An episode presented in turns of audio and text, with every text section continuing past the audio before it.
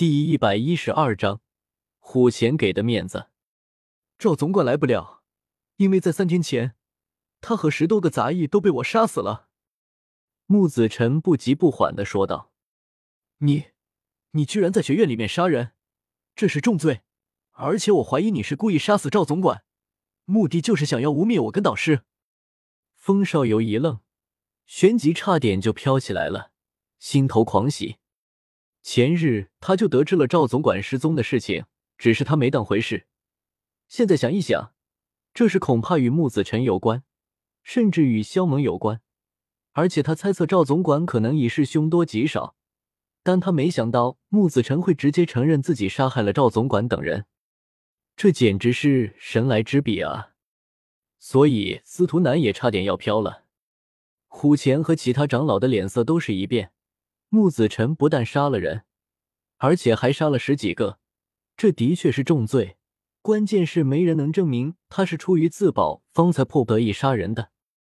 至于萧猛，他一个外人的话没太大的说服力。木子辰以看白痴的眼神瞥了他一眼，淡淡道：“你们放心，我还有办法揭开你们那丑陋的嘴脸。”旋即他看向虎钳，问道：“院长。”当初我被打落山崖时，手中的那戒已经被司徒南夺走。如果能从他身上搜出我的那戒，并且说出那戒里面的东西，可否证明我所说之话的真伪？虎钳眉头一蹙，有些疑惑，但他还是斩钉截铁的点头道：“可以。”道士，我那戒上的禁止，你是不是绞尽脑汁都破不开呢？木子辰看向脸色巨变的司徒南。不待其回话，木子辰便闭上眼睛，双手不断掐诀。回来！随着他一声低喝，司徒南的怀中便有一个形状怪异的纳戒飞了出来。这一刻，司徒南顿时瘫痪在地。这纳戒有些特殊，虽然你的实力比我高很多，确实也破不开的。木子辰等于是在为众人解答心中的困惑。现在。就算木子辰不说出那戒里面的东西，也能证明那戒就是他的了。只是这下子，你可还有何话讲？木子辰冷厉的说道。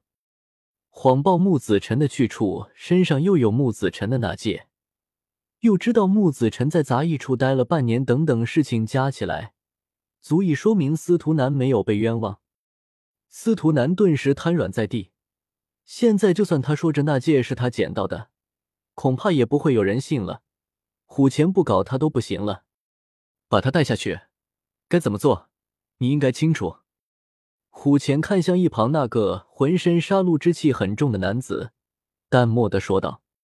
中年男子点了点头，而后示意远处的执法队上前，强行将突然求饶起来的司徒南拽走，同时还对其封口：“看你那表情，似乎很想杀我。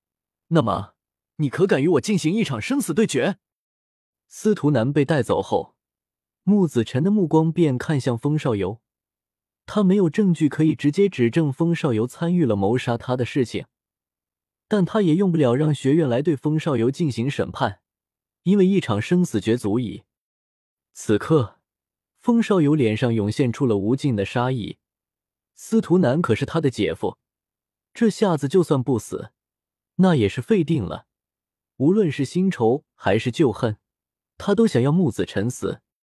他虽然不知道木子辰哪来的底气敢挑战他，但是对于这个手下败将，他根本将其放在心上过。既然你想找死，我答应你。”风少游面目狰狞的说道。“放肆！生死对决是你们想进行就进行的吗？”虎钳呵斥道。“院长。”我与风少游之间的恩怨已经无可化解，我们自愿签下生死契约，还请院长恩准。木子辰抱拳行礼道：“请院长恩准。”风少游同样抱拳行礼道：“虎钳脸色铁青，学院的确可以进行生死对决。说实话，只要两人签下生死契约，作为院长的他也没权利阻拦。最终，他只能答应。”让执法队取两份生死契约，让他们签下。契约一签，无论谁死了，都将与学院无关。火老头很无语，明明是一场炼丹比赛，结果却变成了一场生死决斗。摇了摇头，他就和萧猛走下了擂台，给两人腾场的。而萧猛无意间将火老头剩下的那副药材顺手拿走，火老头顿时一呆，旋即只感觉整个人都不好了。最后，他被萧猛拽着走下了擂台。看到风少游想要放狠话，穆子辰没好气道：“别瞎逼逼了，想要杀我就赶紧来！你这么急着送死，我成全你就是。”风少游杀意席卷。一股森寒的斗气自其体内疯狂的涌了出来，八星斗士的修为顿时暴露无遗，地面很快就结出了一层寒冰。去死吧你！风少游暴掠而出，身后席卷的寒气，刹那间凝聚成无数的寒冰利刃，散发着寒光，冰冷刺骨，随后如同间谍一般射向木子辰。火老头突然发现自己居然看不出木子辰的修为，心头惊愕片刻后，他就看向萧猛问道：“他们俩谁会赢？”此刻，火老头已经将萧猛当成跟自己同个等级的人了，说话间没了那种老气横秋的气势。蚍蜉撼树，不自量力。萧猛微微一笑，道：“火老头，愣住，吃。”他还未回神，只见空中溅起了一波血液。穆子辰毫无招式，直接以粗暴的方式冲了上去，任由那些寒冰刺击打在他的身上。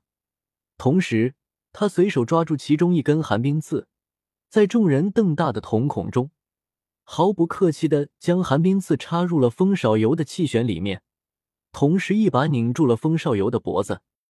开始就等于结束。你还真以为我是半年前的我吗，风少游？现在的你，对我来说太弱了。咔嚓！他话一说完，便直接拧断了风少游的脖子，令其死不瞑目。四周除了萧猛嘴角掀起一抹笑意之外，其他人都呆愣住了。一招，一招就杀死了八星斗师的风少游。而且他竟然用身体硬抗风少游的攻击，那可是连大斗师都不敢干的事情，好吗？关键是他还一点屁事都没有。这时，虎钳他们也惊愕了起来，同时心头也出现了许多困惑。穆子辰先前不是说他的气旋被打破了吗？那他为何还有如此强大的实力？为何又感受不到他的修为？现在的斗皇强者都这么没用了吗？连一个学员的修为都探查不出来，弟子杀了杂役处一十三人，虽然是出于自保，但终究是杀了人，还请院长责罚。穆子辰将风少游扔到一旁后，没管别人怎么想，随即往前走了几步，躬身行礼道：“这件事情一旦学院追究起来，绝对是躲不过的，所以他先前才干脆利落的承认，因为他怕这件事情牵连到萧猛身上。”哪怕是只有一丝的可能，他也要将其杜绝。咳咳嗨，穆子辰的声音落下，一阵咳嗽声就响了起来。脑袋还有点懵的众人，顿时偏头看向萧猛。虎钳深深的看了一眼萧猛，随后对穆子辰道：“既然你是被逼无奈，出手反抗，才不小心失手杀人，那这也怪不得你。”此事就此作罢，学院不会再追究。听到这个结果，萧猛不由冲他笑了笑。虎钳不但不责罚穆子辰，相当于还替他找了个脱罪的理由，这可谓是给足了他面子。若是换得其他人，此事至少也要让执法队查个清楚，而且一定会有惩罚，只是轻重的问题而已，但绝不会就这样一句话将其接过去。其实虎钳这样做，除了给萧猛的面子外，他还有两方面的考量。如果他今天对遭遇极为凄惨的穆子辰进行惩罚，绝对会引发学员的不满。其次，这件事情若是真正的追究起来，将会有许多学院高层都要受罚。毕竟木子辰被弄到杂役处不是一天两天，然而学院居然没有发现，所以这是学院失察。一旦追究起来，牵连不小。于是他索性来个大事化小，小事化无。闻言，木子辰愣了一愣，即刻感激的说道：“多谢院长不罚之恩。”说到这里的时候，他迟疑了一下，而后突然跪了下去，大声道。不过弟子还有一事相求，请院长恩准。说，虎钳眉头一皱，有些不愉快。弟子今日想要退学，求院长恩准。一句话，顿时让的四周一片死寂。